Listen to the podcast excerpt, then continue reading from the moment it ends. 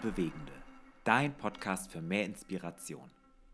Hallo Internet, herzlich willkommen bei Bewegt und Bewegende. Mein Name ist Sascha und wir sind wieder da und noch dabei ist der Andreas. Hallo. Hallo. Sascha, wir sind mal wieder im neuen Jahr gelandet. Ähm, wir haben uns irgendwie sehr rar gemacht, kann das sein mit unserem Podcast? Also ich glaube, die letzte Aufgabe war mit Erwin Schwind im Oktober. Ähm, und jetzt sind wir schon im Januar. Was, was war denn da los bei uns? Ja, ach, äh, das äh, war ja einfach viel zu tun und äh, wir hatten noch Besuch äh, und äh, waren auch noch äh, unterrichten und sowas alles, haben wir ganz tolle Sachen gemacht, aber noch zusätzlich zu dem, dass es ja, im Herbst, ab Oktober sowieso immer Vollgaszeit ist, ja. Genau, das Schöne ist, man merkt einfach, Corona ist vorbei und ähm, wir haben einfach jetzt ja, einfach um andere Möglichkeiten. ist alles wieder möglich. Wer uns in den sozialen Medien verfolgt, äh, den Account von Gemeindegründung ähm, abonniert hat, der kann nämlich sehen, was wir so alles gemacht haben. Und vielleicht erzählen wir mal ein bisschen was über den Besuch der Norweger. Das war ja ganz spannend. Da hatten wir ja eine kleine Delegation der WIPs ähm, vom norwegischen Partnerbund der FEG. Ja, die sind äh, einfach mal relativ spontan rübergeflogen. Wir haben uns äh, zwei, drei Tage freigeschaufelt, haben äh, denen erklärt, wie wir Gemeinde gründen, was wir für ein System haben im Bund FEG, äh, haben damit auch wieder gemerkt, was für kulturelle Unterschiede dann doch bestehen, obwohl man sich, äh, obwohl man sehr ähnlich ist. Ja. ja. Also ich erinnere mich an so eine Grafik, wo die Norweger sagten, also sowas haben wir nicht. Äh, was war das noch von dir? Ja, ja, das war so, wie wir als Bund aufgebaut sind, mit ständigem Ausschuss und Bundestag und Bundesleitung und eigentlich eine total simple Grafik, aber äh, die Norweger hat das ziemlich äh, erfreut ja. und sie haben schallend gelacht. Und als sie noch sagten, das wäre die simple Grafik, da haben sie noch mehr äh, gelacht. Ja, wer welche Entscheidungen trifft und so, ist alles schön geordnet bei uns. Ähm, nee, also genau. Und dann haben wir ein bisschen geschult und haben dann noch Gemeindegründungen angeguckt. Und ja, ähnlich haben wir das dann auch äh, mit äh, theologischen, ja, äh, nee, theologischen Studierenden, sagt man sowas? Ja, genau. Theologiestudenten. Theologie man kann auch Theologiestudenten einfach sagen. Theologiestudenten. Studierende der Theologie an der Theologischen Hochschule Eversbach. Auf jeden Fall äh, war das eine super tolle Zeit, das habe ich sehr, sehr genossen. Äh, auch da haben wir irgendwie so zwei Tage Druckbetankung gemacht, Theorie, und dann sind wir nochmal in ein paar Gemeindegründungen, haben uns das angeschaut, ein paar Kilometer zusammen abgerissen. Die Zeiten in den Autos machen ja auch ganz viel Sinn, finde ich, so diese Gespräche, mhm. diese Autogespräche. Ja, war eine gute Zeit, hat mir sehr viel Freude gemacht das war wirklich eine coole Zeit. Also fand ich auch, das hat wirklich Bock gemacht.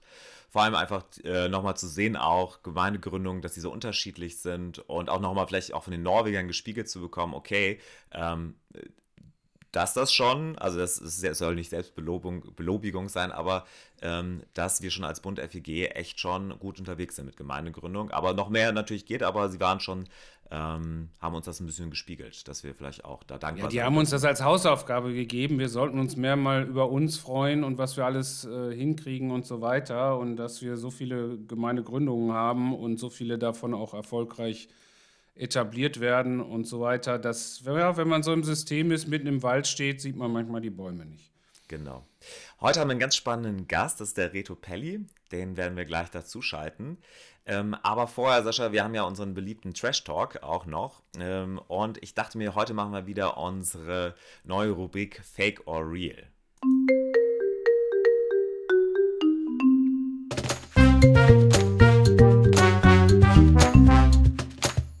Fake or Real. Das hört sich ja schon sehr interessant an. Ich bin, bin gespannt, was mich erwartet. Wir haben mal wieder uns nicht gegenseitig gebrieft. Genau, also Sascha, ich weiß nicht, ob du es mitbekommen hast. KI ist everywhere. Also die künstliche Intelligenz, die ist ja jetzt, ähm, jetzt richtig raus, ausgerollt. Es gibt Chat-GPT und ich glaube, der eine oder die andere Pastorin hat jetzt Angst um ihren Job, weil Chat-GPT, das ist eine künstliche Intelligenz. Da kannst du einfach sagen, schreibe mir irgendwas und sie ist in der Lage, Predigten, ganz tolle Predigten, Andachten zu schreiben, Worship-Songs. Und ich glaube, viele Pastoren und Pastoren haben jetzt Angst, weil sie werden arbeitslos. Aber du weißt ja schon, dass ich jeden Tag mit einer KI arbeite. Wer, wer ist, denn, wer ist denn deine KI?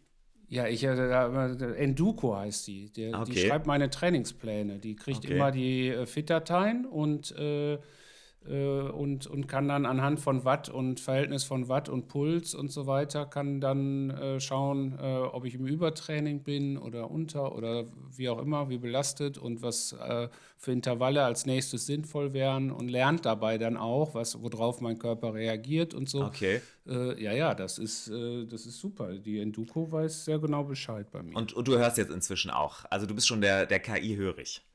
Ja, ja, ja. Ich habe äh, hab viele Frauen in meinem Leben. Also für mich ist Enduko auch eine Frau. Ja. okay. Die, okay. die mein Leben bestimmen. Also. Also es kann sein, dass demnächst auch äh, nicht nur ähm, die sportlichen Aktivitäten von der KI bestimmt werden, sondern auch die religiösen Aktivitäten. Und ich habe heute ein ganz kleines Experiment. Wie hieß das dir. bei dir? Du hast das gerade genannt. Wie hieß das? ChatGPT. Und das schreibt Sachen. Das schreibt Sachen. Also sagst ihr. Aber keine Trainingspläne. Nee, ja, das kann sie vielleicht auch. Du kannst, du kannst sie mal fragen. Schreib mir einen Trainingsplan für Radfahren, da wird sie dir auch was antworten.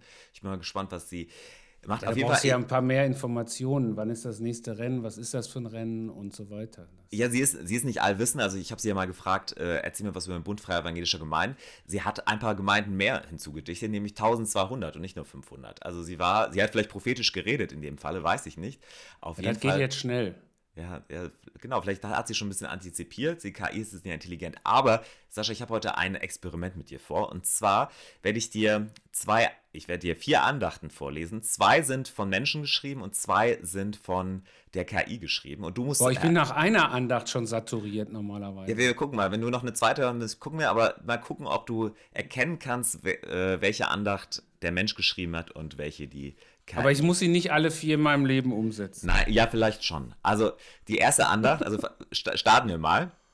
Ja. Äh, die erste Andacht ist äh, über 2. Korinther 5, 19 bis 21. Ich verzichte mal jetzt äh, über äh, den Text zu lesen. Der Inhalt wird sich vielleicht über die Andacht erschließen. Also die erste Andacht.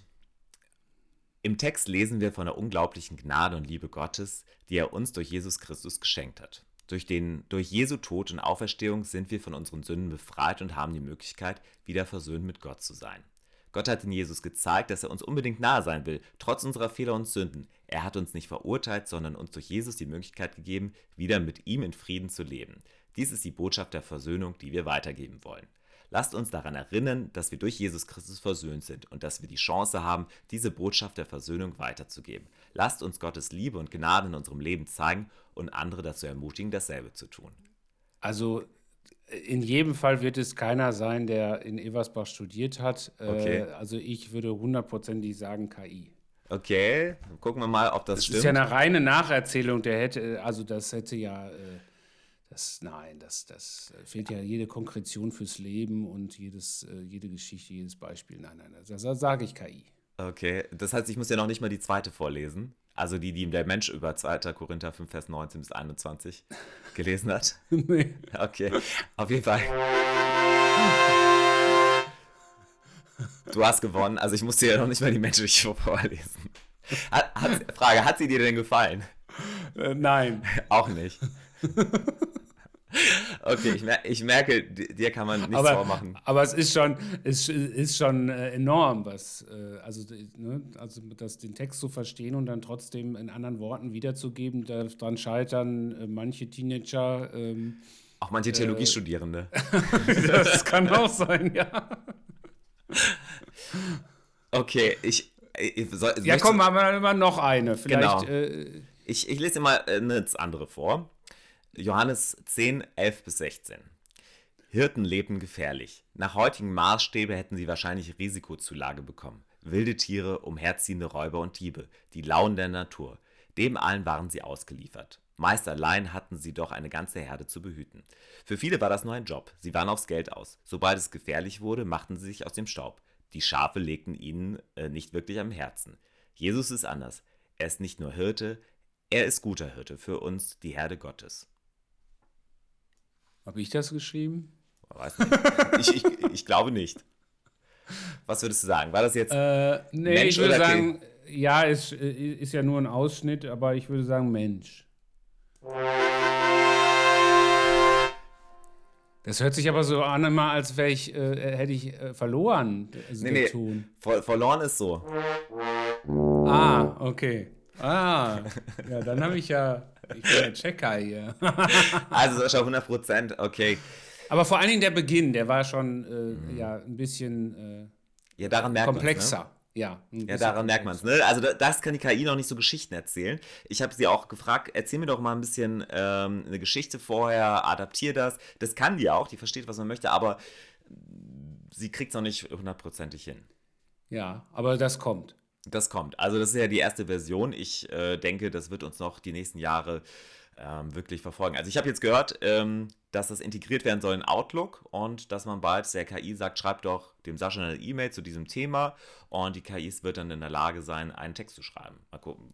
Ja gut, das mache ich ja normalerweise, dass ich dir äh, sage über Teams kurz, Andreas, schreib mir eine Mail vor zu Genau, die, die Hörerinnen und Hörer, die vielleicht auch manchmal Mails von, von Sascha bekommen, können sich auch fragen, ob sie dann von der KI, von Andreas oder von Sascha stammen.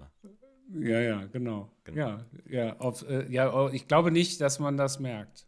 Nee, ist wahrscheinlich nicht, ne? Weil wir es sehr ähnlich. Vielleicht bei der Unterschrift. Also ich vermute, dass vielleicht in, in 100 Jahren, wenn dann irgendwann Kirchenhistoriker schauen sich so, was hat die Inlandmission Wo gemacht? kommen die 1200 Gemeinden innerhalb von so kurzer Zeit? Ja, genau. Und dann werden ja. sie Textkritik machen und werden feststellen, okay, es gibt irgendwie die, die Quelle, Quelle Rützenhoff und die Quelle Kuh. Ne? Ja. Und Kuh, wer war das eigentlich? Ja, genau. Wer war das? Der stand eigentlich? nie unten drunter. Ja, genau. Die werden dann auch wissen, es gab irgendeine Person, die hat, die hat da auch irgendwie, die, die haben, hat ein paar andere Wörter benutzt. In Christian heute gab es auch Fragmente der Quelle Q. Ja, genau. ja. ja, so ist das, wenn man so, in, Symbi in, Symbiose zusammenarbeitet. In Symbi ja, ne? genau, genau. So, ja, äh, äh ja, hast, hast du, äh, also was ist denn der Anwendungsfall? Also der Anwendungsfall wäre doch äh, mit der momentanen äh, Version äh, dass man schon mal so Versatzstücke hat. Ne? Man könnte sich schon ja, genau. mal so mit der KI was bauen. Genau. Und müsste dann halt noch mal drüber gehen und das äh, anpassen, noch eine eigene Geschichte dazu und fertig ist die Predigt. Ja, genau. Also dann könnte man sagen, schreib mir eine Predigt über diesen Bibelvers oder diese Bibelverse mit so viel Zeichen und die würde dann quasi die Informationen, die sie hat, irgendwie in einen logischen Zusammenhang bringen. Und dann könnte man das überarbeiten. Das und so sie hat ja nicht nur die äh, äh, Informationen aus dem Bibeltext, sondern quasi, äh, sie ist noch nicht verbunden mit dem Internet, aber sie ah. hat quasi eine riesen Datenbank, irgendwie 4 Milliarden Datensätze sind dort und ähm, kann deswegen sowas eben generieren. Aber wenn sie dann verbunden wäre mit dem Internet, dann könnte sie ja gucken, was haben andere da schon drüber gepredigt und das so zu bauen, genau. dass man nicht merkt, dass es abgeschrieben ist. Ja, genau. Das, das könnte sein, dass das, das so kommt. Das wäre ja ein Vorteil, wenn man das nicht mehr merkt. Ja, das, ich denke, das wird die Zukunft sein. Das wird in fünf Jahren wird das so ausgereift sein, dass, der, dass man nicht mehr checkt, äh, hat jetzt der Mensch geschrieben oder die. Andreas, was machst du eigentlich, wenn du merkst, dass ein Pastor eine Predigt nochmal wieder predigt, die du schon mal gehört hast? Oder gesehen oder gelesen im Internet? Also ich, ähm, ich spreche ihn schon äh, an. Gibt's das überhaupt? Das gibt's doch nicht, oder? Dass Do, Pastorinnen oder Pastoren so etwas tun. Do, doch, ich hatte, also äh, einmal ist es aufgefallen, da habe ich äh, von dem ICF eine Predigt gehört in der Woche.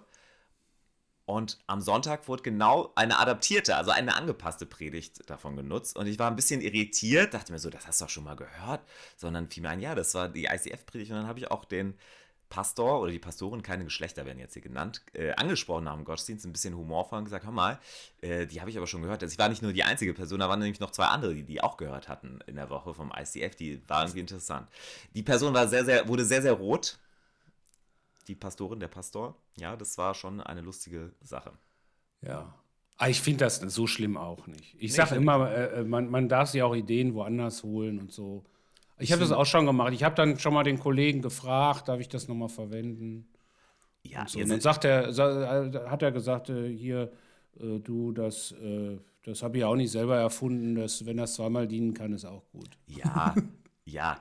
Ich habe jetzt auch jemanden gehört, der ähm, quasi in einem Predigt, also von einer Megachurch, der in einem, in einem Team ist, das die Predigten für den Megachurch-Pastor schreibt. Und selbst die Geschichten, die da so, weil man denkt immer, boah, der Pastor, die Pastorin, die haben immer so Geschichten immer aus ihrem Leben. Die erleben genau. jede Woche das, was andere in einem Jahr erleben. Ja, genau. Und immer passend zur Predigt und so. Habe ich gesagt, nee, nee, das sind alles Geschichten, das ist schon Poesie, was wir da haben. Das ist schon ausgedacht. Oder es gab schon eine ange also es gab es irgendwie schon mal und das haben wir uns nochmal ausgeschmückt.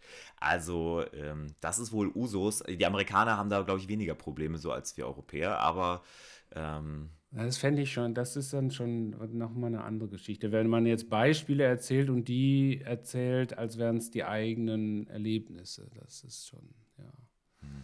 ist schon, weiß ich nicht, ja.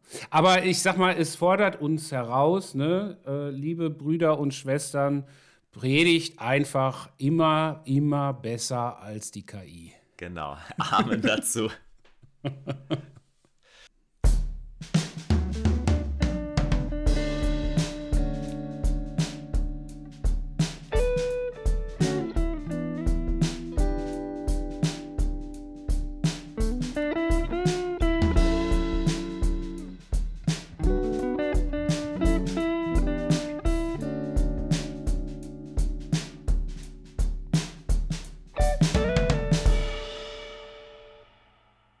Ja, herzlich willkommen zurück. Wir sind jetzt auch in unserem digitalen Zoom-Studio wieder da und Reto Pelli ist jetzt da. Herzlich willkommen, Reto. Hey, freue mich. Schön, dass ich bei euch sein kann. Ja, hallo Reto. Hallo Sascha. Herzliche Grüße in die Schweiz. Du bist uns gerade aus der Schweiz. Äh, äh, wie, wie, ist denn das Wetter gerade? Es ist auch so winterlich wie bei uns hier. Es ist äh, genau, es ist winterlich und eine dicke ne Hochnebeldecke ist über uns. Wir hoffen immer, sie lüftet sich ein wenig, dann wäre es nämlich blauer Himmel. Aber genau im Moment ist äh, dicker Hochnebel, genau. Okay, das, das klingt wie, wie bei uns, Sascha, ne? Ja, äh, also heute Morgen, äh, ich habe äh, ganz schlechtes Gewissen. Ich habe eine, eine Frau, eine, eine, eine junge Frau habe ich äh, rübergelassen über die Straße und sie ist dann, hat dann begonnen, so noch zu laufen, weil sie mir nicht so viel Zeit wegnehmen wollte, obwohl ich ganz relaxed war. Äh, und dann hat sie, äh, ist sie hingefallen, oh. äh, weil es ist Glatteis bei uns heute. Es nieselt so ein bisschen und es ist minus ein Grad. Jetzt fängt es an zu schneien. Also der Winter hört nicht auf, ja. Das ja. ist äh, erstaunlich. Also außer Radsportler haben keine, keiner, hat keiner Freude daran. Die Radsportler sind alle auf Gran Canaria oder auf Mallorca äh, wobei, da soll gestern auch schlechtes Wetter gewesen sein. Wir haben natürlich Freude, wenn es Schnee hat in der Schweiz, dann können wir endlich Skifahren und Schlitteln und äh, bei uns, wir sind eine Winternation. genau. Genau. Äh, Reto, wir haben am Anfang immer einen kurzen Part, wo wir den Gast vorstellen. Und du kannst äh, gerne mal hören, was wir über dich recherchiert haben. Und wenn irgendwas falsch sein sollte, dann kannst du kurz einklinken. Ähm, genau. Also du bist gebürtiger Schweizer, äh, Geburtsjahr 69. Du bist mit Malis verheiratet, sie ist Deutsche, seit ungefähr, ja, mindestens 25 Jahren. Ähm, und ähm, genau. Äh, ihr habt zwei gemeinsame Kinder. Du bist Pastor und Evangelist in der Prisma-Kirche in Rapperswil seit auch ungefähr 25 Jahren. Du bist Sprecher, Coach, Leiterentwickler, Visionär und in deiner Freizeit spielst du gerne Tennis und cruise mit deiner Vespa durch die Gegend. Reto, haben wir irgendwas vergessen? Möchtest du irgendwas ergänzen?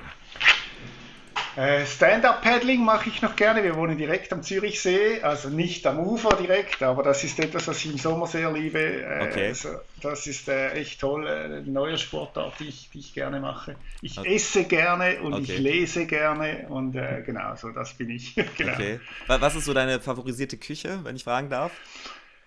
Äh, Italienisch, ganz klar. Okay, okay. Ja. Äh, meine, mein Vater ist Tessiner, das heißt, er kommt aus dem äh, Süden von der Schweiz und dort ist, das ist, muss man sich vorstellen, wie Italien, das Tessin einfach sauber. Ähm, und äh, genau, dort isst man auch italienische Küche. Ich koche auch gerne. Okay. So, ich habe mein Standardrezept, das sind Risotto mit Saltimbocca, das sind so Kalbschnitzel mit irgendwie Salbei drauf und okay. Rohschinken, genau. Das, ich esse gerne, genau. Klingt gut, also das könnte ich auch als mein Hobby. Äh, Gerade die italienische Küche könnte ich das als mein Hobby bezeichnen. Sehr spannend. Sehr spannend. Ja, und äh, jetzt sag doch mal, äh, Vespa, äh, was, was hast du denn für eine? Eine 125er, eine kleine, aber ah, du musst ja. dir das vorstellen, ich fahre die nur bei schönem Wetter und im Sommer, wenn du am See wohnst, und es hat bei uns viel Verkehr, dann fahre ich mit den Vespa, bin ich viel schneller am, am See zum Baden und es ist so für mich ein bisschen italienisches äh, Dolce Vita Lebensgefühl, genau, die habe ich mir gekauft mit 50 Sascha übrigens. Äh, das war so mein persönliches Geburtstagsgeschenk. Ich habe mir gesagt, ich kaufe mir jetzt eine Vespa und äh, fahre dann mal schnell weg. Ich fahre nur bei schönem Wetter und nicht wirklich weite Strecken, sondern wirklich einfach ganz entspannt hier in Rapperswil, Jona und Umgebung, genau. Also ich soll, ich, ich soll mir jetzt auch mal überlegen, was ich mir zum 50. Geburtstag. Äh, so ja, man muss sich mal was Gutes tun, oder? Also Selbstfürs Selbstfürsorge ist nie Sünde. Äh, und äh, ich glaube, das, das kann nicht schaden, sich mal zu überlegen, was, was tue ich mir eigentlich mal was Gutes neben der Arbeit und wie, es gibt ja noch ein Leben neben der Gemeinde, das scheint mir noch wichtig zu sein. Und äh, das, das habe ich so wichtig, entdeckt. Ja. Genau. Ja, und viele, viele Leiter auch, äh, die, die äh, in Leitungsverantwortung sind und so, stelle ich immer wieder fest, haben gerne auch irgendwas zum Spielen. Also äh, häufig sind das schon auch Spielkinder und äh, man muss ja auch irgendwie mal, ab und zu mal Spielzeug bekommen. Absolut. Also das, äh, und es ist so eine andere Welt, das habe ich gemerkt. Oder meine Erholung am Samstag ist, äh, ich schaue Bundesliga. ich bin jeden Samstag, wenn die Bundesliga läuft, so von halb sieben bis acht schaue ich die Zusammenfassung. Das ist für mich so fast ein heiliges Ritual, äh, das ich genieße. Genau. Was, was ist dein Lieblingsverein? Für welchen schlägt dein Herz? Ja, das ist, äh, ist ein bisschen speziell. Ich, wenn ich eingeladen werde an Konferenzen oder so und das Leute erfahren, dann äh, habe ich schon Tickets gekriegt. Ich war zum Beispiel in Bremen an der Echtkonferenz und die haben mich dann eingeladen und seit da schlägt mein Herz grün-weiß. Jetzt war ich okay. gerade in Kaiserslautern. Da gab es leider kein Spiel, aber ich habe jetzt jemanden kennengelernt, der, der Dauerkarten hat und mal schauen, vielleicht schaffe ich es dann mal nach Kaiserslautern. Die Chance ist groß, dass dann mein Herz irgendwann für Kaiserslautern schlägt. Also ich bin schon beruhigt, dass es nicht Bayern München ist. Also, äh ja, muss ich natürlich ein Wort dazu sagen. Jetzt, wo Jan Sommer dort ist, äh, haben sie extrem an Sympathie gewonnen für mich, weil äh, Jan Sommer ist ja unser Schweizer Torwart und äh, genau. Genau. Äh, Reto, äh, wir haben ähm, zu Beginn ein äh, kleines Spiel mit unseren Gästinnen und unseren Gästen. Und zwar stellen wir 20 Begriffspaare ähm, vor und du musst dich jeweils ganz spontan für einen der beiden Begriffe entscheiden. Ist nichts Schlimmes. Genau. Also wenn es gar nicht geht, kannst du einfach weiter sagen und wir kommentieren das auch nicht. Also wir versuchen es immer, Sascha, nicht zu kommentieren. Kann ich ähm, nicht. Reto, hast du, hast du Lust? Äh, hast du Alles Lust? gut, okay. mache ich gerne. Genau, jetzt kommen die 20 Begriffe. Der erste, also starten wir mit dem ersten. Berge oder See? See. Deutschland oder Italien? äh, Italien. Große Bühne oder Kleingruppe? Beides. Schnell oder langsam? Von Natur aus schnell, am Lernen bin ich langsam. Okay. Bäcker oder Federer? Ja klar, Federer. Der, der baut übrigens bei uns äh, 300 Meter von uns weg seine neue Villa. Also wir wohnen, wir wohnen in den Slums von Feder. Genau. Okay. Ach so, die Frage habe ich gar nicht verstanden. Das ist, äh, das ist bei dir der Ort oder wie? Boris Becker oder Roger Federer. Habe ich, hab ich verstanden. Habe ich verstanden. Sascha, es ist auch nicht für dich, es ist, es ist für den Gast. Ja, ja, aber ich muss es doch verstehen. Wenn ich es nicht verstehe, könnte es ja sein, dass es auch Hörerinnen und Hörer gibt, die das auch nicht verstehen. So, wir sind, wir sind ja schon sehr langsam hier. Also eigentlich wollen wir sehr spontan hier. Ja, okay, okay, okay. Ja, das, wir, wir sind ja auch mit Schweizern unterwegs. Runterfahren oder hochwandern? Äh, hochwandern. Volle Ausstattung oder Minimalismus? Tendenziell Richtung Minimalismus. Lobpreis oder Meditation? Beides. Käse oder Schokolade? Schokolade. Neutral oder parteiisch?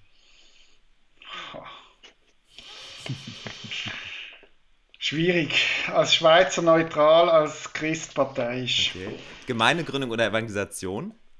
Beides. Wissen oder ausprobieren? Ausprobieren. Calvin oder Luther? Luther.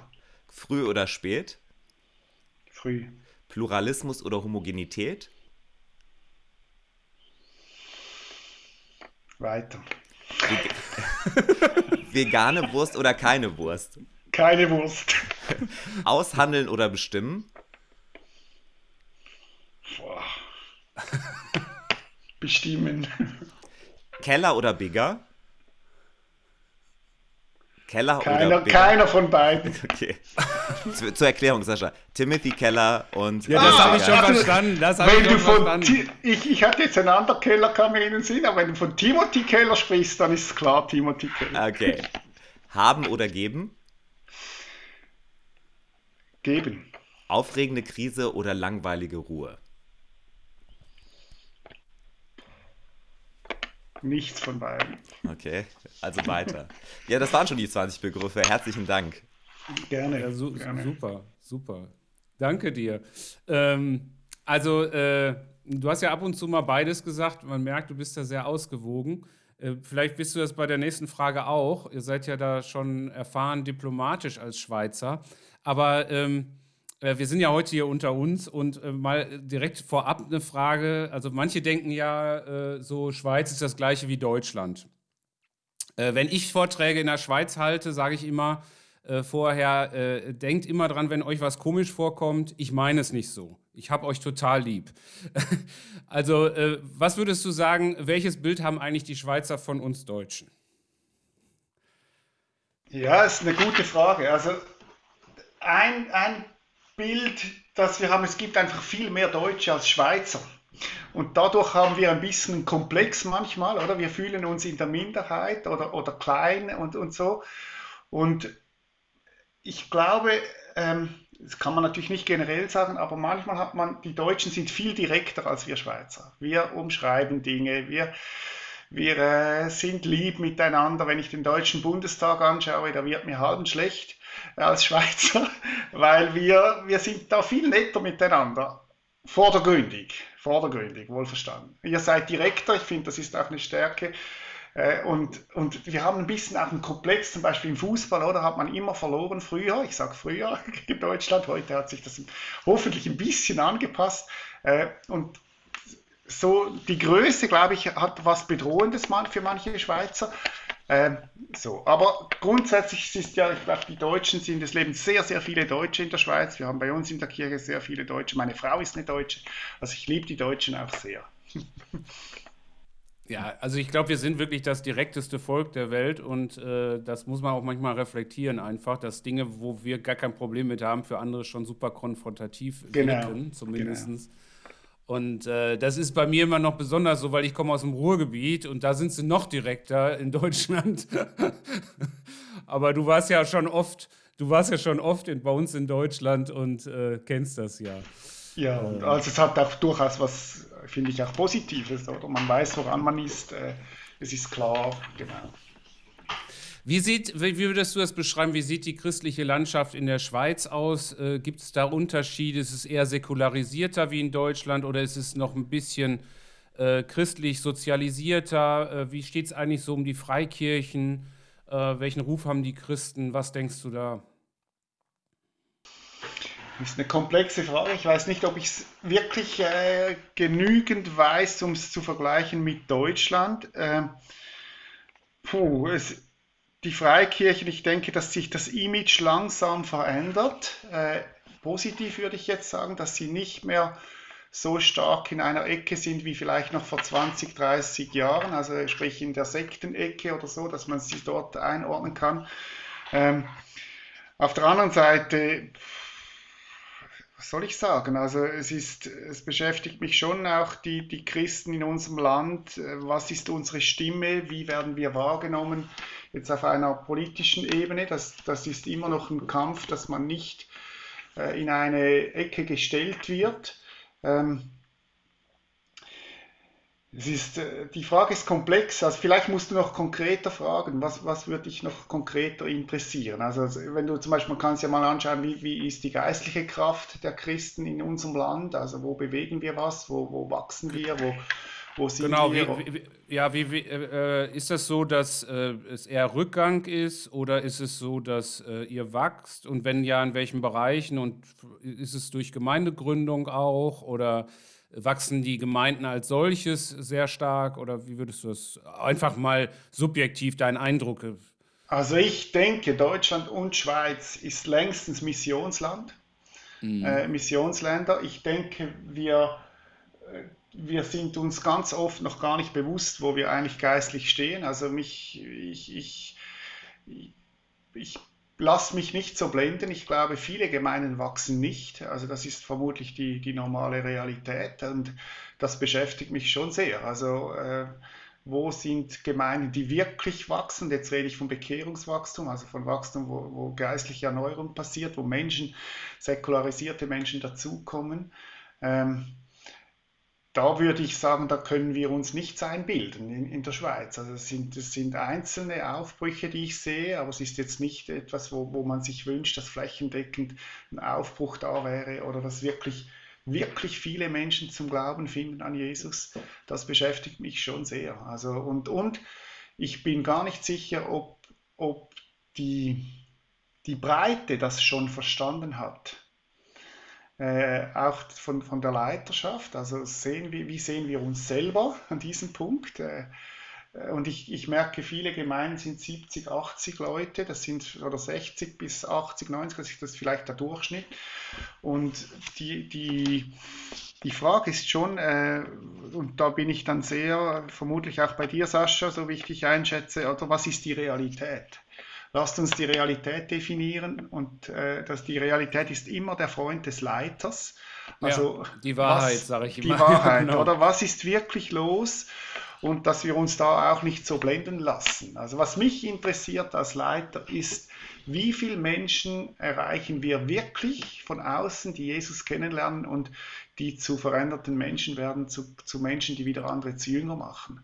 Mhm. Meine Frage ist nicht, wie groß ist die Kirche letztlich, sondern wie viele Menschen machen wir wirklich zu Jüngern, die wieder andere zu Jüngern machen. Das interessiert mich. Und ich bin, ich hatte kürzlich äh, äh, ein, ein, Treffen mit einem Pastor aus einer Megachurch in Amerika und dann hat er mir erzählt, wie viele Leute sie haben beim Livestream und, und so weiter. Und dann habe ich ihn gefragt, und wie viele sind wirklich Menschen, die von außen dazugekommen sind und sich für Jesus entschieden haben? Dann hat er gesagt, für das liebe ich dich, Redo, du stellst immer die harten Fragen. Oder es beeindruckt mich nicht, wenn wir viele Links auf unseren YouTube-Channels haben. Meine Frage ist, wo sind die veränderten Menschen, die Jesus kennengelernt haben und die wirklich jünger geworden sind? Das, mhm. das interessiert mich wirklich. Ja, wir, wir versuchen das auch zu erheben als Bund, äh, regelmäßig alle zwei Jahre. Deswegen sind wir immer äh, gefundenes Fressen für manche, äh, die dann auch Studien daran machen und so weiter. Äh, weil wir recht differenziert dann die Zahlen haben. Auch Taufzahlen, äh, Bekehrungszahlen fragen wir ab, wobei das natürlich immer mit Vorsicht zu genießen ist, weil das natürlich auch äh, dann an denjenigen hängt, die es ausfüllen, aber kann man ja manchmal schlecht beschreiben. Aber das ist schon interessant und dadurch haben wir auch Zahlen bezüglich jungen Gemeinden, älteren Gemeinden, größeren Gemeinden, jüngeren Gemeinden und dann prozentual auch, ja. Also wenn, wenn du natürlich eine Gemeinde mit 200 Mitgliedern hast und da kommen fünf Leute zum Glauben, ist das natürlich auch viel. Äh, bin ich für jeden Einzelnen dankbar. Aber wenn das in einer Gemeinde ist mit 30 Mitgliedern, ist es prozentual natürlich auch nochmal anders zu sehen. Absolut. Ja. Also dort sage ich ja auch, ähm, wir befinden uns auch in einem Markt, oder? Also wenn ich in einer Dorfgemeinde bin mit 1500 Einwohnern und ich habe eine Gemeinde von 100 Leuten, dann ist das... Äh, gar nicht so schlecht. Mhm. Äh, also lass uns auch mal die Fragen gut, gut überlegen. Was mich auch beschäftigt in diesem Zusammenhang ist, ich habe gemerkt, ich meine, ich bin vom Herzen Evangelist. Ich möchte, dass Menschen Jesus kennenlernen. Das ist meine Leidenschaft. Für das stehe ich auf am Morgen. Und, und wir erleben das auch. Wir haben zum Beispiel jetzt im letzten Alpha-Kurs waren 80 Leute dabei. Wir, es war wirklich, es war wie Apostelgeschichte ein bisschen am Wochenende, was da passiert ist und wo die Menschen wirklich zu Jesus kommen und Durchbrüche und so weiter. Aber was mich auch beschäftigt in den letzten äh, vielleicht zwei, drei Jahren ist, wo steigen Menschen, die mal Christen waren, auch wieder aus?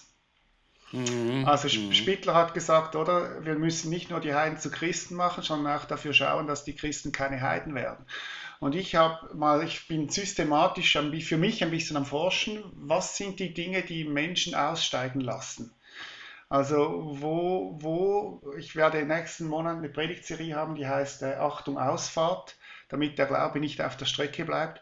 Was sind die Ausfahrten, wo Menschen sich ausklinken? Und ich möchte das nicht zu eng verstehen. Ich glaube, es gibt viele Menschen, die sind Christen, die sind aber nicht mehr in den Kirchen.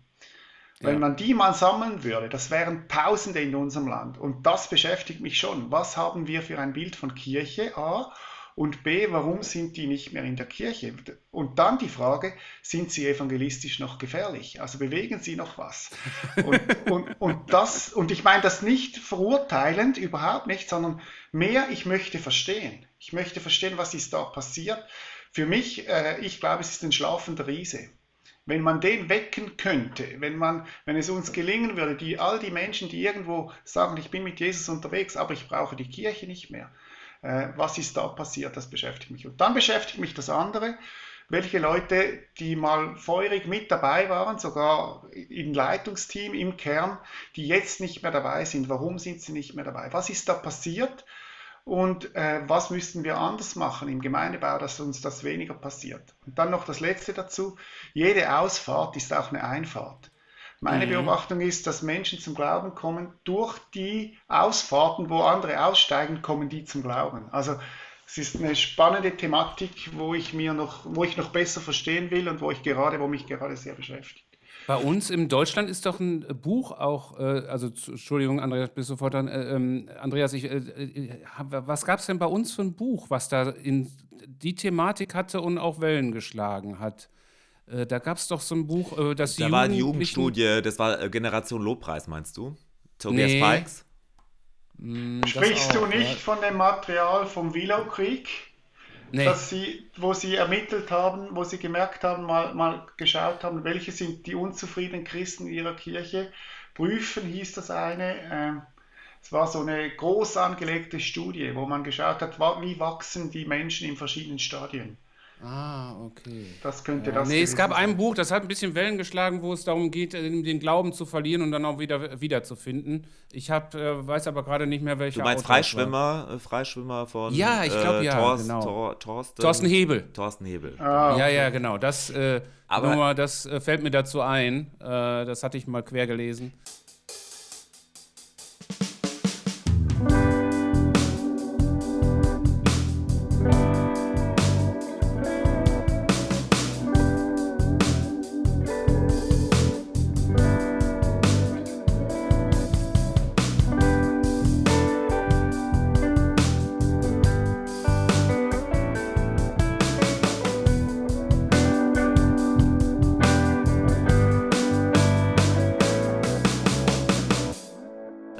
Mich würde interessieren, zu welchen Ergebnissen ihr gekommen seid. Was sind so die Gründe, warum Leute auf der einen Seite sagen, ich, ich schließe mit Kirche ab, ich war engagiert, aber ich äh, werde mich nicht mehr engagieren und die anderen, die sagen, ich bin zwar gläubig, aber ich habe mit Gemeinde auch oder keinen Grund in Gemeinde zu gehen. Das würde mich interessieren.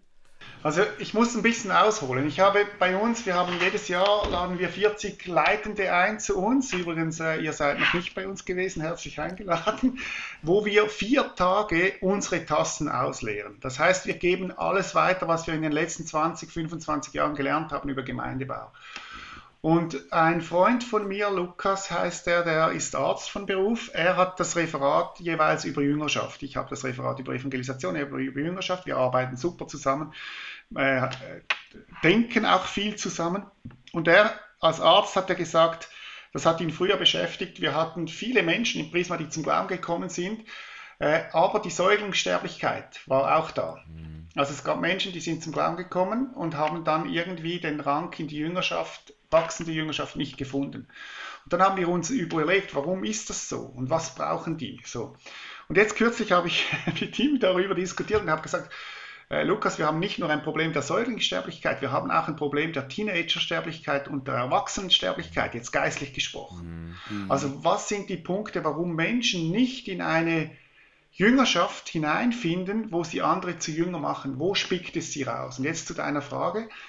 Ich bin mir erst am Anfang äh, dran von diesen, für mich, äh, ich habe jetzt drei Predigten, habe mal drei Ausfahrten definiert. Die erste Ausfahrt sind tatsächlich Schicksalsschläge und, und äh, Leid, wo, wo es Menschen gibt, die keine Theologie dazu haben.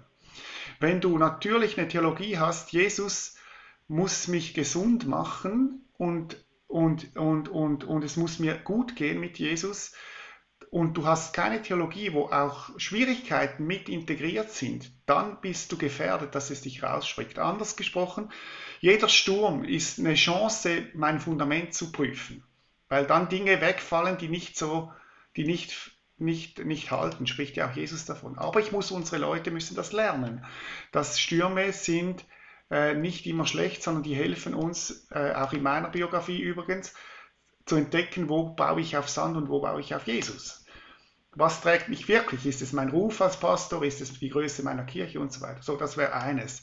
Also Schicksalsschläge, wo ich merke, das kann Leute rausspicken. Das zweite ist, und das ist für mich der eigentliche Schlüssel, ein falsch verstandenes Evangelium.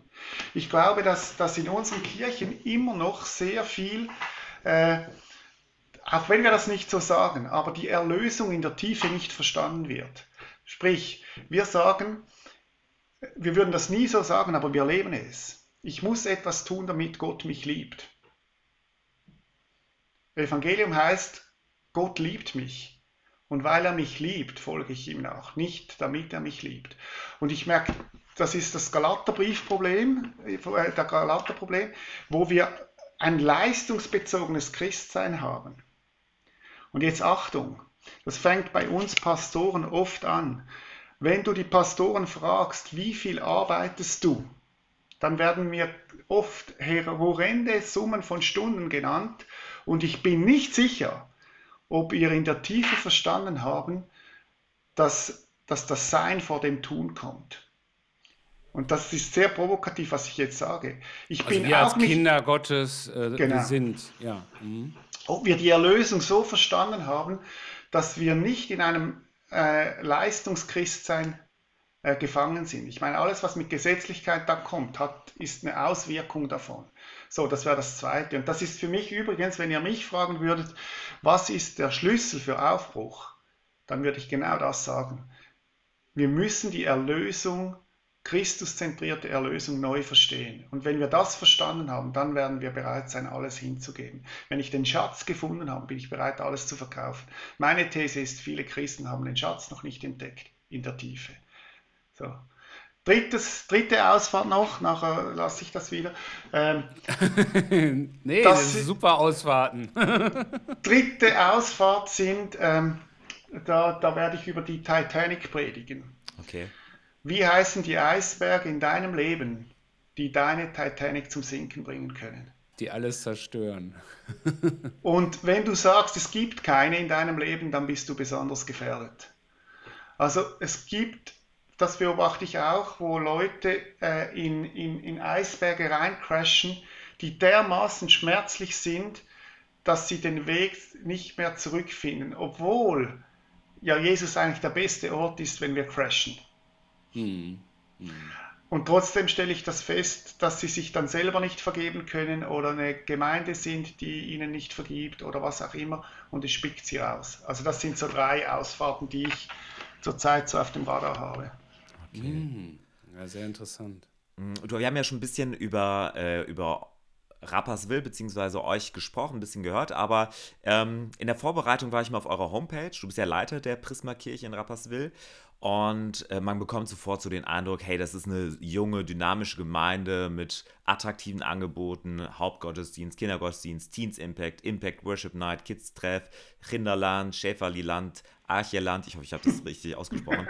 Sprichst schon gut Schweizer. Okay. Prisma Plus, Care Kleingruppe und so weiter, Seminare und so weiter. Und dann denkt man so, ja, ey, das ist, äh, das ist ja, muss ja eine Gemeinde sein, die vor 10 bis 20 Jahren gegründet wurde. Und dann stellt man fest, wenn man ein bisschen eure äh, Geschichte anguckt, ey, ihr seid ja schon eine Urgroßmutter, nämlich von 1833.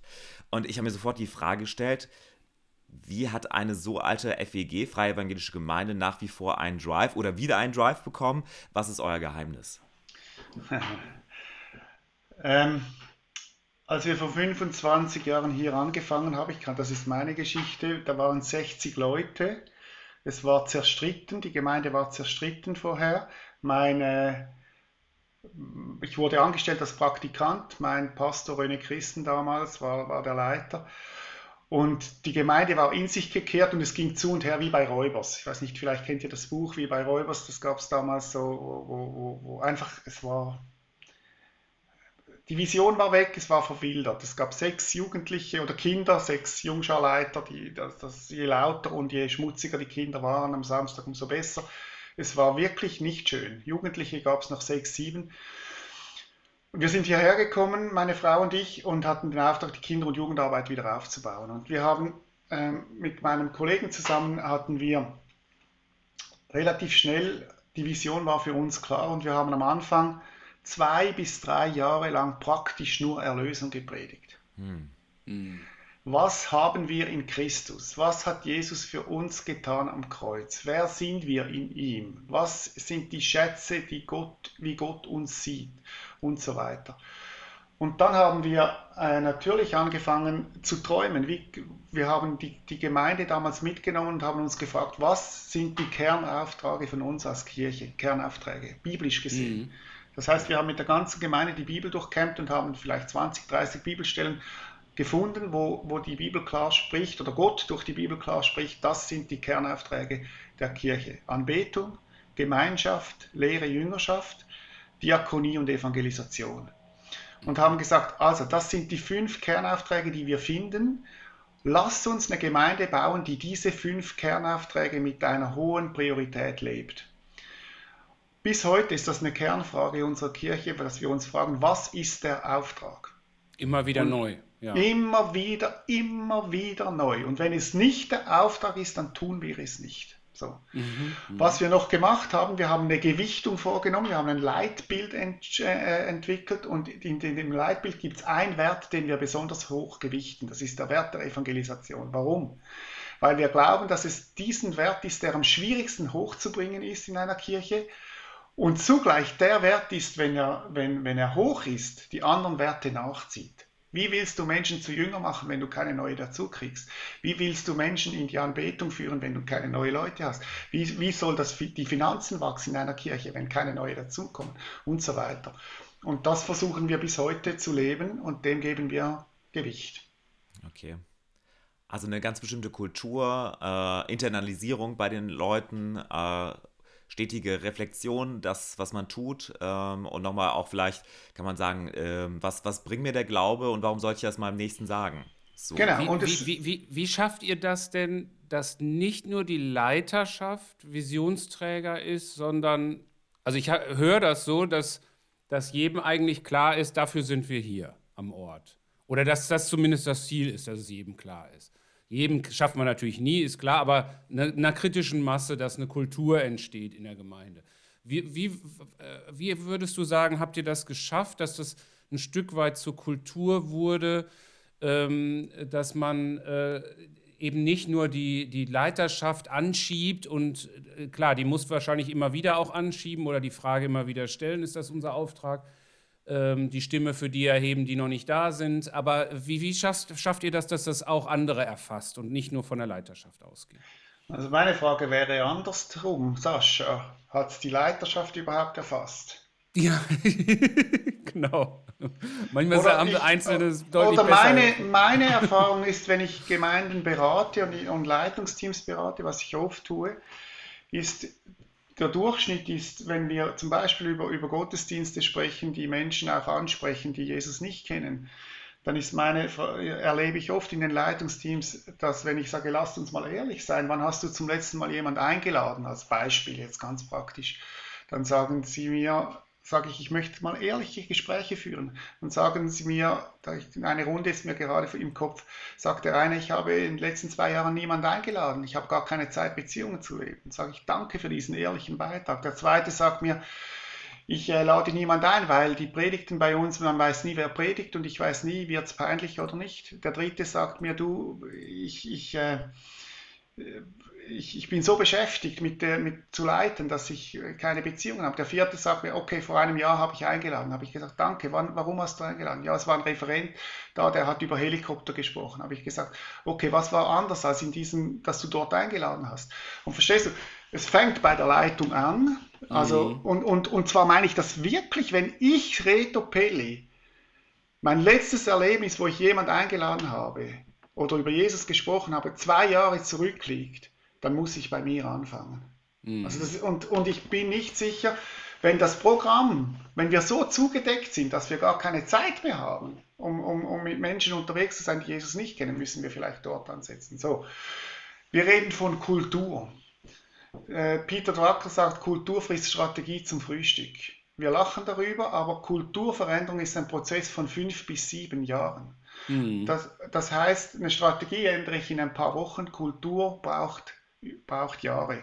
Und das heißt, ich muss mir überlegen, ich fange fang beim Kopf an, der, Kopf, der Fisch stinkt vom Kopf her, wie wollen wir das? Und nachher geht es weiter, äh, wie kann, können wir das vermitteln an unsere, an unsere Mitarbeiter? Das wäre die nächste Stufe, wo wir an unseren Sitzungen darüber reden, sind wir noch dran? Wie hast du das letzte Woche selber gelebt? Wie müssen, dann geht es weiter, wie müssen Konzepte sein, wo der Auftrag tatsächlich hochgewichtet wird, bis hin zu den Veranstaltungen. Wie, wie gestalten wir Gottesdienste, wo ich meine Freunde mitbringen kann und jetzt in unserem Fall hoffentlich nicht nur zweimal im Jahr. In einer kleinen Gemeinde würde ich das äh, absolut barmherziger sehen. Vielleicht hat sie nicht die Kraft, äh, das äh, so zu stemmen. Und, und dass ich jeden Sonntag meine Freunde mitbringen kann.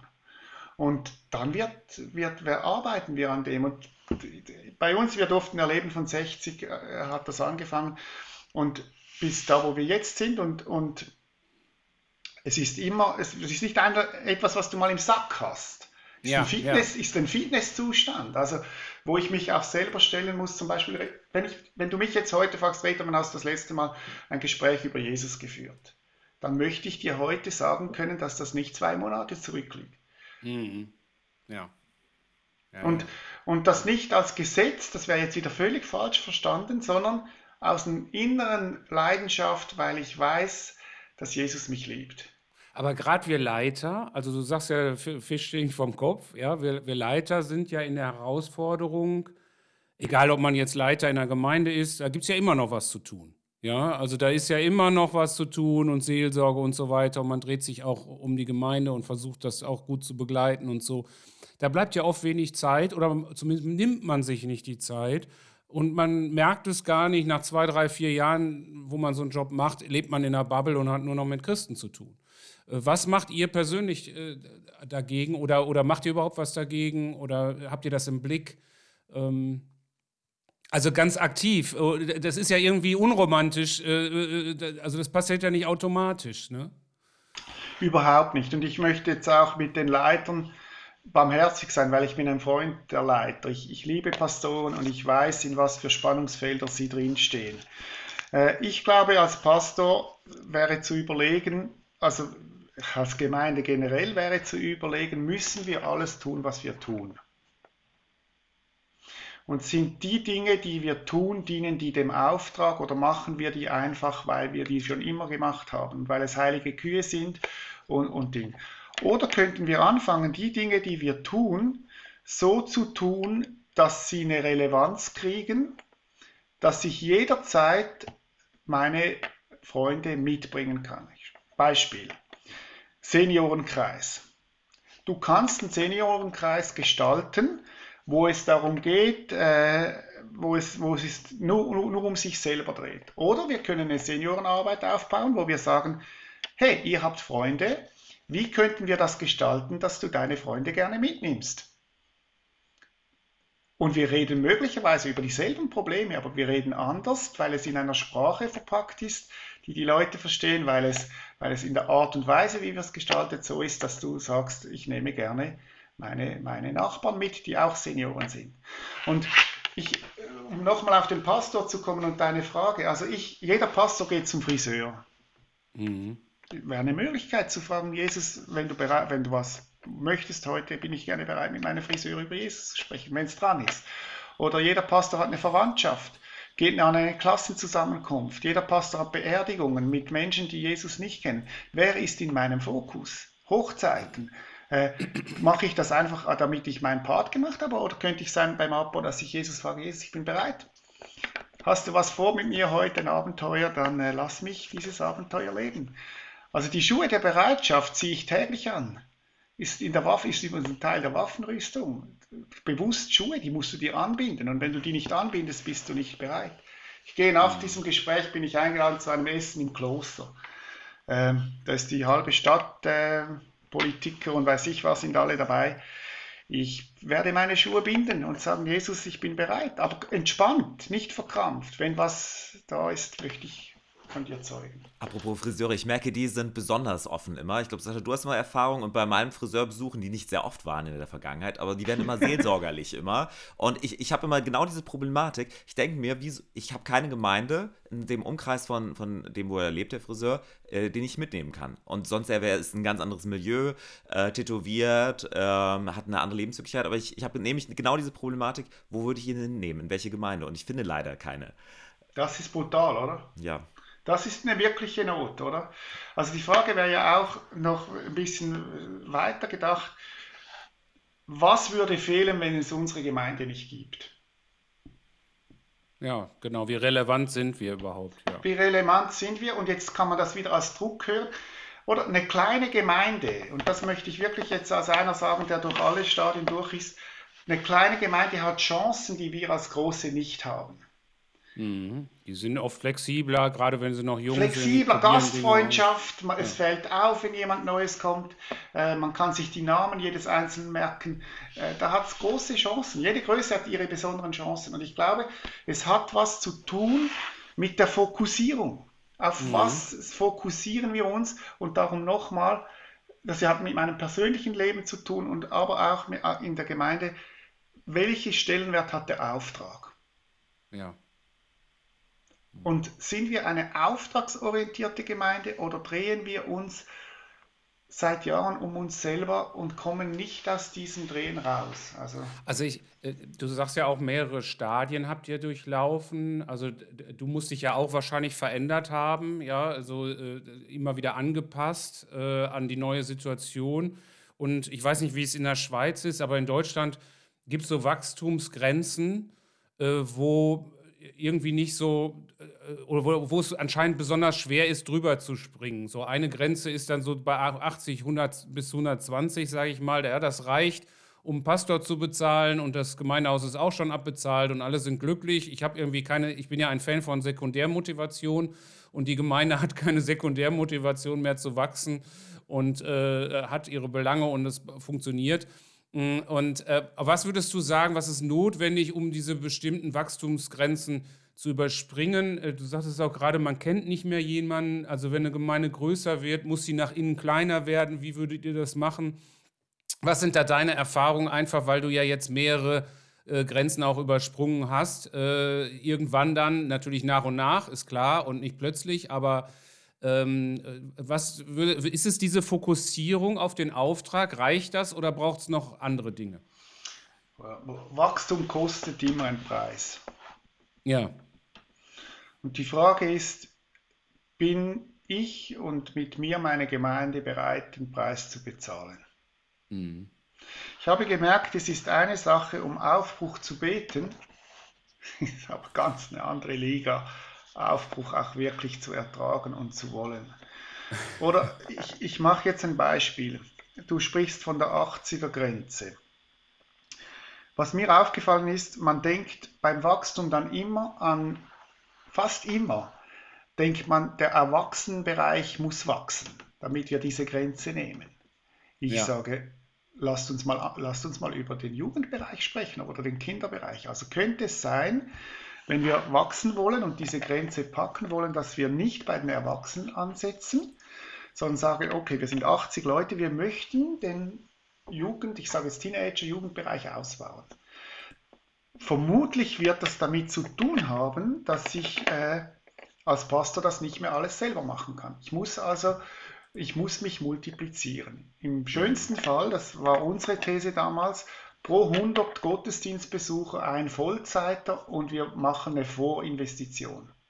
Ah, das heißt, okay. wenn, wenn wir 90 sind, schauen wir, können wir äh, jemand einstellen, vielleicht 50 Prozent, 60, 70, je nach Gemeinde, wo wir bewusst vorinvestieren, damit ja. wir wachsen können. Und wir haben das gemacht so bei uns. Ich, ich äh, damals gab es, ist eine Frau gestorben, die hat ein Erbe hinterlassen. Ich glaube, die Hälfte meines Jahreslohnes war finanziert und ich kam, als wir etwa 70 Leute waren. Vorinvestition. Achtung, nicht im Erwachsenenbereich zuerst, sondern in Kinder- und Jugendarbeit. Und so haben wir die Schwelle genommen. Aber was heißt das für einen Pastor, wenn ein zweiter Mann kommt? Mhm. Da muss man sich auch wieder anpassen. Platz bin lassen. ich bereit, den Preis zu bezahlen, dass ich nicht mehr der Einzige bin? Mhm. Bin ich bereit, und wenn ich einen zweiten hole, was hole ich dann für einen? Hole ich einen, der mir möglichst unterlegen ist, oder hole ich einen mit dem Potenzial, dass er mich vielleicht eines Tages überflügelt? Ja, ja. Und jetzt sind wir bei inneren Prozessen. Wenn ich die innere Sicherheit als Leiter nicht habe, dass ich geliebt bin, dass ich wertvoll bin, dass mein Wert nicht nur, ich bin, ich bin barmherzig, nicht nur von mein, meiner Leistung abhängt, dann werde ich an diesem Punkt ein Problem kriegen. Und versteht ihr, das sind die inneren Prozesse, die mindestens so wichtig sind wie die äußeren als Leiter. Mhm. Ich brauche da gerne das Bild vom, vom Eisberg, wo ich sage, oder was wir sehen, ist die äußere Leiterschaft, aber viel wichtiger ist, was unter der Wasseroberfläche ist, was man nicht sieht. Und und dort müssen wir arbeiten als Leiter. Also wenn wir jetzt nochmal von der Wachstumsschwelle her denken, sage ich, okay, bin ich bereit, ich hole einen zweiten Mann, Jugendpastor, und ich hole einen, der richtig begabt ist. Mhm. Und jetzt Achtung, ich sage damit nicht, dass der nicht auch Schwächen haben darf, dass man nicht auch Krisen haben darf, im Gegenteil. Das gehört zum Dienst, glaube ich. Aber das kostet den Preis. Und für die ja, ja. Gemeindeglieder wird es den Preis kosten, dass ich nicht mehr gleich viel Macht habe, im Kinderbereich, wie ich vorher hatte, sondern da kommt jetzt einer, der vielleicht noch besser ist. Ja. Und versteht ihr, darum, das wird etwas kosten. Und mein Bild, das ich habe, das habe ich schon seit Jahren. Äh, bei uns in Rapperswil hat es Störche, die fliegen immer da um unser Hochhaus rum. Und ich, Jesus hat man sehr klar zu mir geredet, hat gesagt, Reto, bau eine Gemeinde, wo ich meine, wo ich meine Babys platzieren kann. Mhm, wo, die, wo, die, ne, wo die Nest finden, ja. Und ich habe gemerkt, bin ich als Gemeinde, sind wir als Gemeinde wirklich bereit, Landeplätze zu bauen oder und mit aller Konsequenz, was, wo, wo das mit sich bringt? Oder, oder ist das einfach ein schöner Wunsch, den wir halt auch noch haben?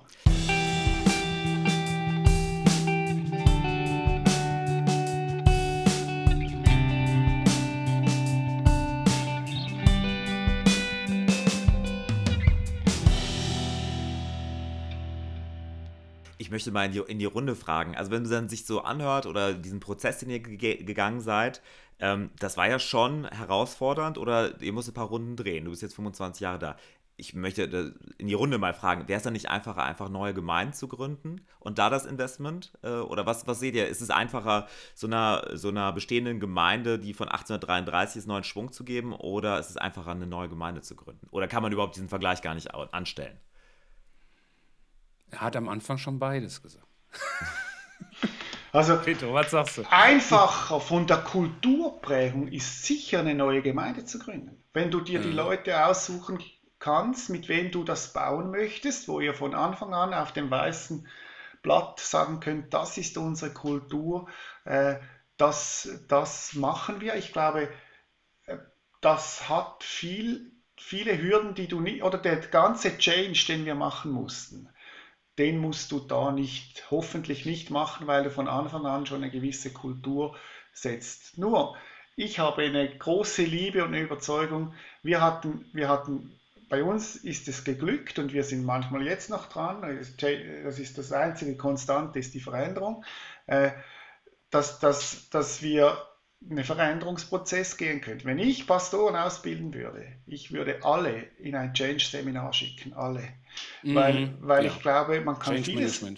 man kann vieles lernen, äh, wie, man, wie, man verändern, wie man verändern tut. Und, und die Chance wäre ja, dass auch vieles dann da ist bei einer bestehenden Kirche, wenn sie einen Turnaround schaffen kann. Also wie verändere ich meine Kirche, ohne sie zu töten, ist die Frage. Mhm. Oder wie töte ich meine Kirche, ohne sie zu verändern? Und ich glaube, an diesem Punkt, Sascha, da ist mir echt ein Anliegen, dass wir unsere Pastoren ausbilden in Change Management. Und das tönt schon wieder sehr gefährlich, weil Management drin ist. Äh, gehen die Lampen aber, an, aber. Aber sind wir nicht als Christen genau in diesem Prozess? Hm. Dass Jesus uns verändert. Er macht mit uns macht und sagt wir den Change Management. Hoffentlich verändere ich mich ein Leben lang, werde ihm ähnlicher. Das ist sein Ziel. Und dasselbe sollten wir bei Gemeinden tun. Und, und ich glaube, es gibt hier einiges zu lernen. Ja, und da, da, da sind manchmal so einfache Einsichten so wichtig. Also ich äh, habe wesentlich später erst verstanden, warum zwei, drei Change-Prozesse in meinem Leben nicht funktioniert haben. Ja, Also es war alles da, aber ein Faktor fehlte von vier wichtigen, sage ich mal.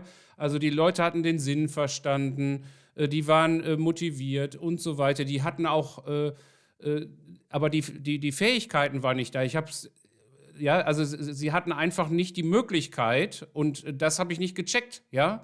Äh, so, also es ist ja ein umfassender Prozess, wenn man, wenn man Veränderung will, äh, gerade auch beim Thema Evangelisation. Da kann man immer schön sagen, man sollte, man müsste. Ja, wenn die Leute nicht, sich nicht fähig fühlen, äh, dann werden sie es nicht tun. Und äh, also die können den Sinn erfasst haben, äh, und gleichzeitig können sie äh, vielleicht fähig sein und haben den Sinn nicht erfasst und kommen nicht, nicht in Aktion und äh, so. Also es, es, ist halt ein bisschen äh, komplexer und äh, ich glaube, das, das ist wichtig, diese Einsichten zu haben. Was, was kann ich da beachten? Also ich, äh, das habe ich wesentlich später erstmal irgendwann verstanden. Also ich glaube, wie gesagt, ich glaube, ich habe vor vielleicht 15 oder 18 Jahren durfte ich ein Change Management Seminar besuchen. Das hat mir dermaßen geholfen in meinem Dienst. Also, äh, wo ich sage, das ist es. Und es ist natürlich so, dass ich bei, bei der Evangelisation, ich glaube, ihr könnt mich gerne korrigieren, ich, ich bin ja auch mal am Lernen, viele Menschen in unseren Gemeinden würden gerne einen ansteckenden Lebensstil leben. Mhm. Aber sie wissen nicht wie. Ja. Ja. Und sie sind frustriert über das, was sie erlebt haben. Also wenn wir zum Thema Evangelisation kommen, welche Bilder sind in den Köpfen der Menschen? Ich sage dir, was, ich, was mir begegnet. Evangelisation ist etwas, dass ich etwas tun muss mit jemandem, den ich nicht kenne, was ich nicht mag. Ja. Das ist das Bild, das, das, das in, Bild unseren, in, den Köpfen. Ja. in den Köpfen. Das heißt konkret, ich muss auf die Straße gehen, jemanden ansprechen, den ich nicht kenne und ich muss ihm jetzt irgendwie das Evangelium erklären. Und ich merke, lass uns das ein kleiner Spickel sein von Evangelisation. Aber Evangelisation ist viel, viel, viel, viel, viel breiter als das. Und ja. da ist Satan ein riesen gelungen, indem er das in den Köpfen der Christen gesetzt hat, weil sie dann sagen, das kann ich nicht, das will ich nicht, lass das die 10% Begabten tun lassen. Ich, ich ist nicht für mich. Und das ist die Katastrophe dabei. Und ich merke, ja.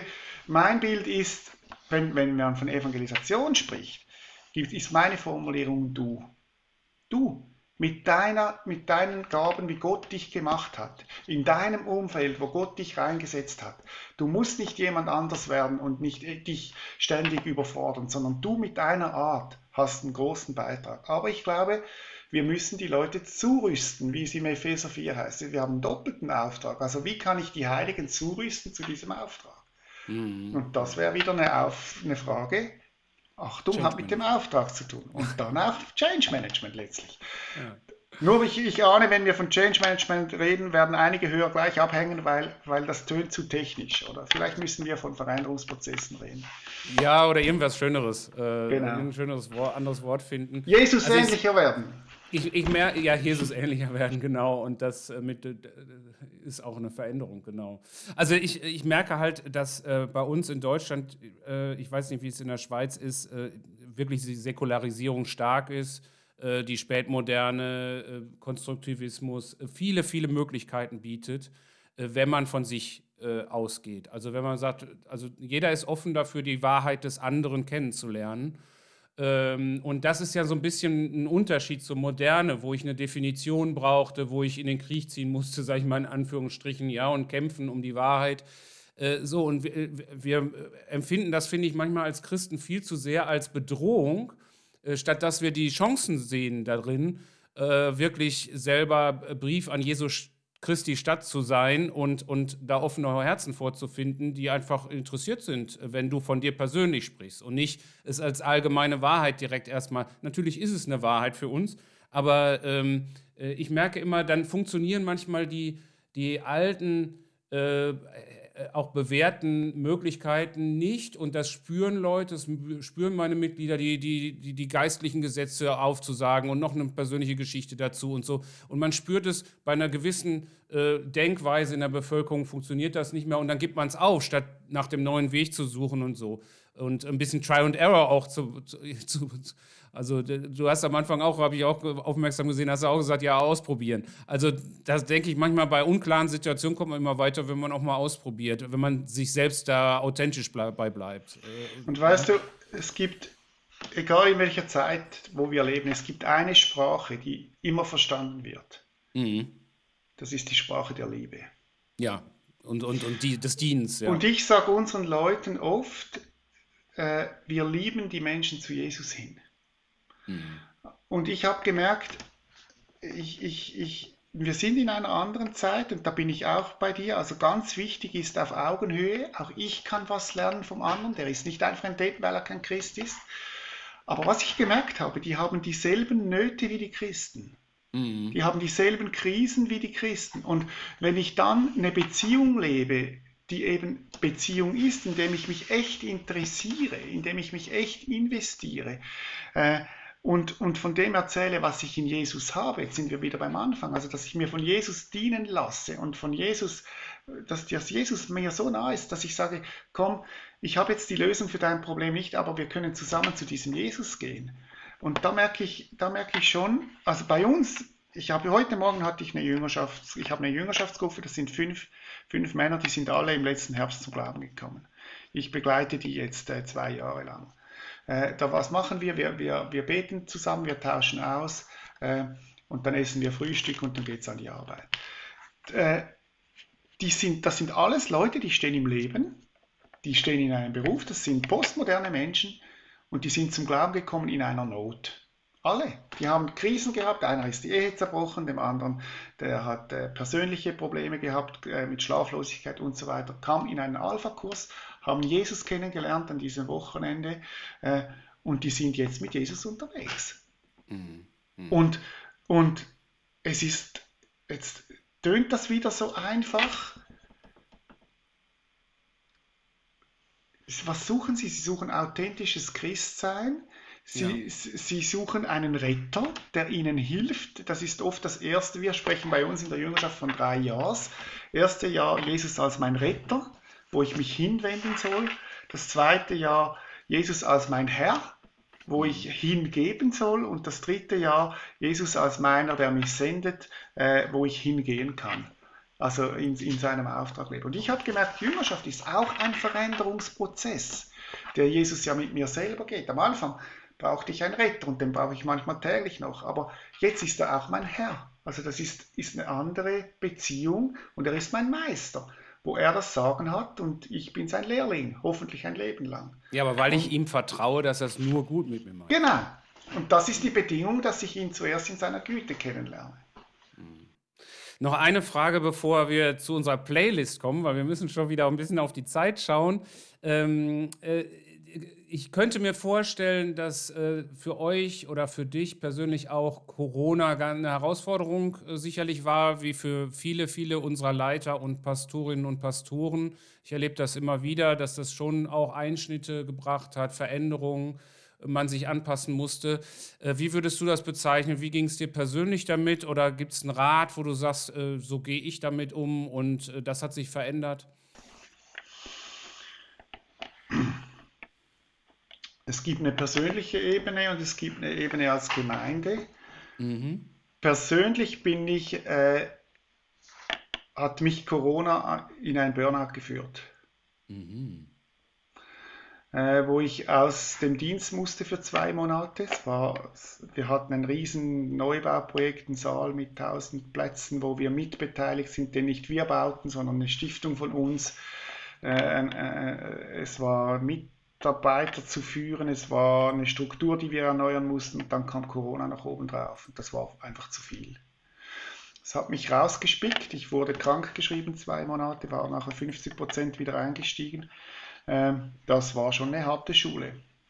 Und, aber, ich habe es am Anfang gesagt, im Rückblick betrachtet hat es mir geholfen zu klären, was ist mein wirkliches Fundament.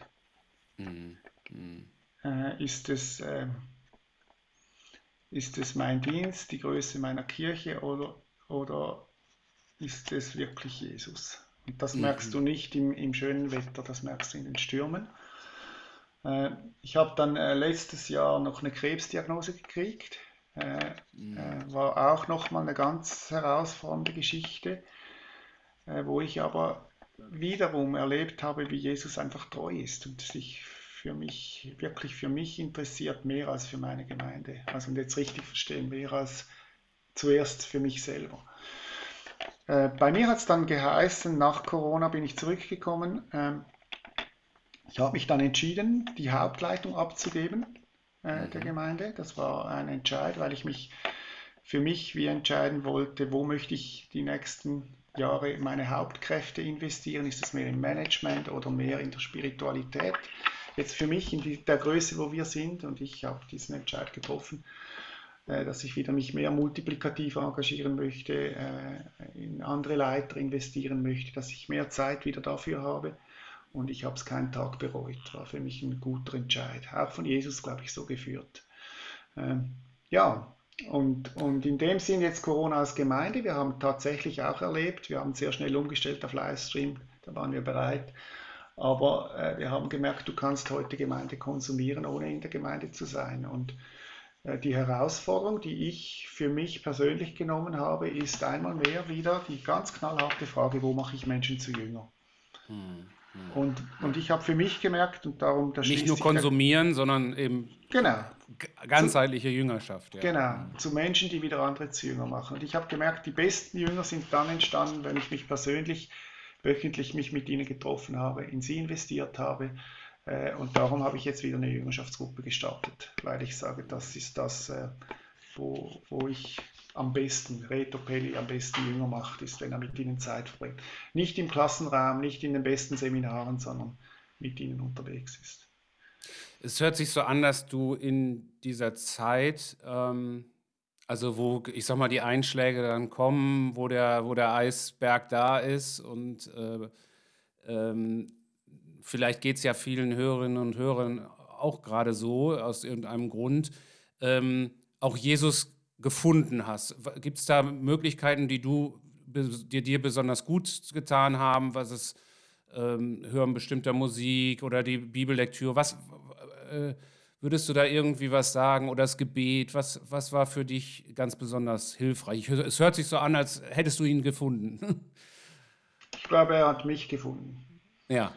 Ähm, das meine ich wirklich so, oder? Wo, wo wir manchmal als, als Vollzeitler auch das Gefühl haben, wir müssen Jesus am Leben erhalten. So. Mhm. Und es waren für mich existenzielle Erfahrungen, die man nicht äh, einüben kann, wo ich Jesus mhm. einfach wirklich existenziell erlebt habe. Und zwar in beiden Themen jetzt, sei es im Krebs oder, oder, äh, oder auch ähm, äh, Anfang vom Burnout.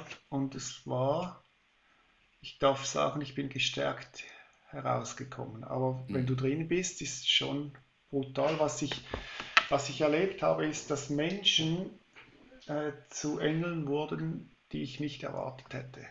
Ja. Also wo, wo, wo Jesus in dieser Zeit mir Menschen an die Seite gestellt hat, die ich nicht auf dem Radar hatte, äh, die, die völlig überraschend dann in meinem Leben waren und, und, und äh, und wenn du fragst, was hat geholfen, ja, es gibt Lieder, die mir geholfen haben. Äh, ganz bestimmt auch äh, Seelsorge oder Coaching, wo du an diesen Themen auch einfach selber bedürftig bist und Hilfe von außen nimmst.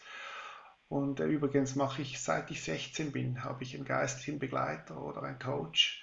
Mhm. Äh, äh, ist für mich eine ganz wichtige Prophylaxe. Ich habe einen ganz guten Freund, zwei, drei Freunde, wo wir echt uns Rechenschaft geben. Das war auch ganz wichtig.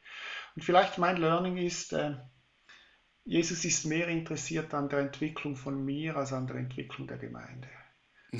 Das ist ein schönes, ein schönes Schlusswort. Super.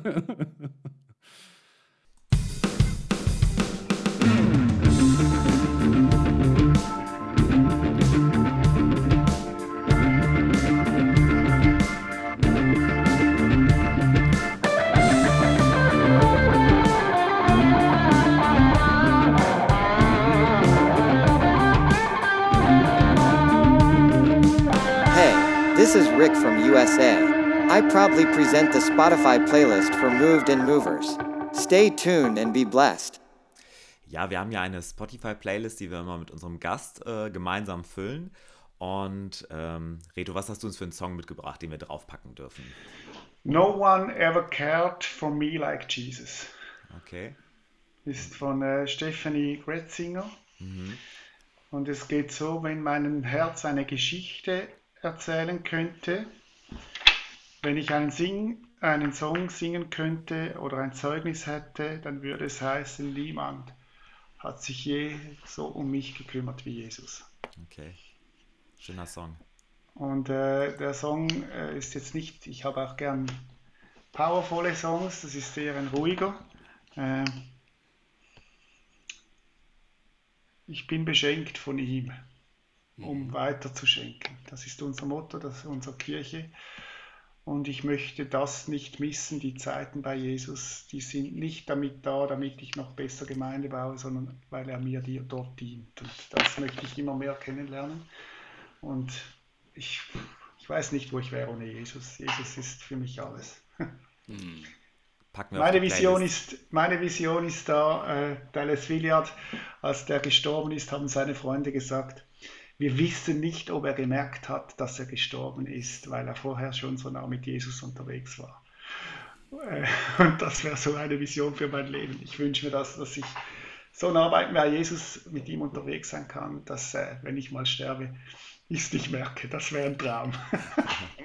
Danke dir, packen wir auf die Playlist. Andreas, was hast du denn mitgebracht? Ich habe ähm, ich habe ein ähm, Lied äh, von äh, den Trampled by Turtles, ähm, das ist eine Bluegrass-Band, äh, mitgebracht, Starting Over. Da geht es auch äh, darum, wirklich loszustarten. Aber ich habe gemerkt, dass ich eine, eine Liebe, also ich habe gemerkt, ich mag kein Schlagzeug mehr. Ähm, jahrelang war ich Verfechter, immer Musik muss mit Schlagzeug sein, aber ich habe festgestellt, dass äh, Bluegrass-Musik total schön ist und äh, dass es gar kein Schlagzeug braucht. Und deswegen wollte ich mir heute mal einen Bluegrass-Song draufpacken, äh, um einfach mal zu sagen, dass ich mit dem Schlagzeug abgeschlossen habe an dieser Stelle. Oh, oh, oh. Ja. Jetzt geht's los. Jetzt geht's los. Ja, Sascha, äh, was hast du uns denn mitgebracht?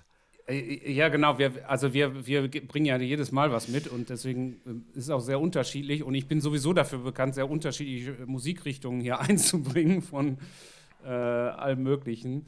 Ähm, äh, also ich bin durch meine Frau darauf äh, gestoßen worden. Ezra Collective äh, aus London. Und dort habe ich den Song, ähm, Moment, wo habe ich ihn?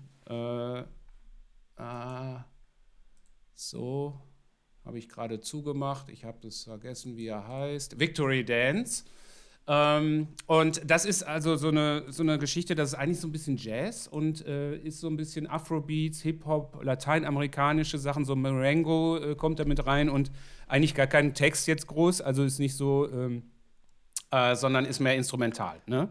Und äh, ja, das äh, packe ich auf die Playlist äh, als Inspirationsquelle für ein bisschen anderen Musikstil mal wieder. Packen wir drauf. Ja. Ja.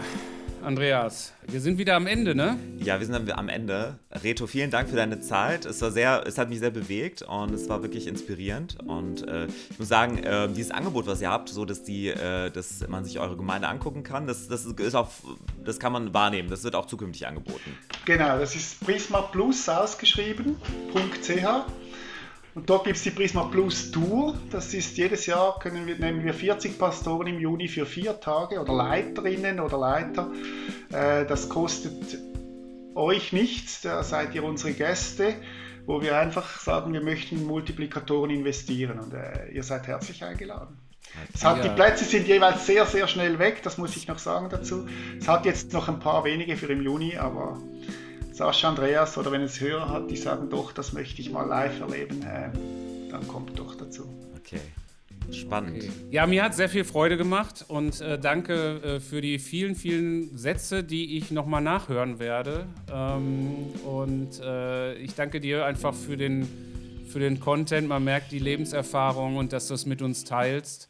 Äh, ganz großen Dank dafür. Und äh, ja, wir haben auch äh, Tschüss zu sagen, alle zusammen den Hörerinnen und Hörern und äh, bleibt bewegt. Bleibt bewegt. Tschüssi. Tschüss. Tschüss zusammen, ciao, ciao. danke.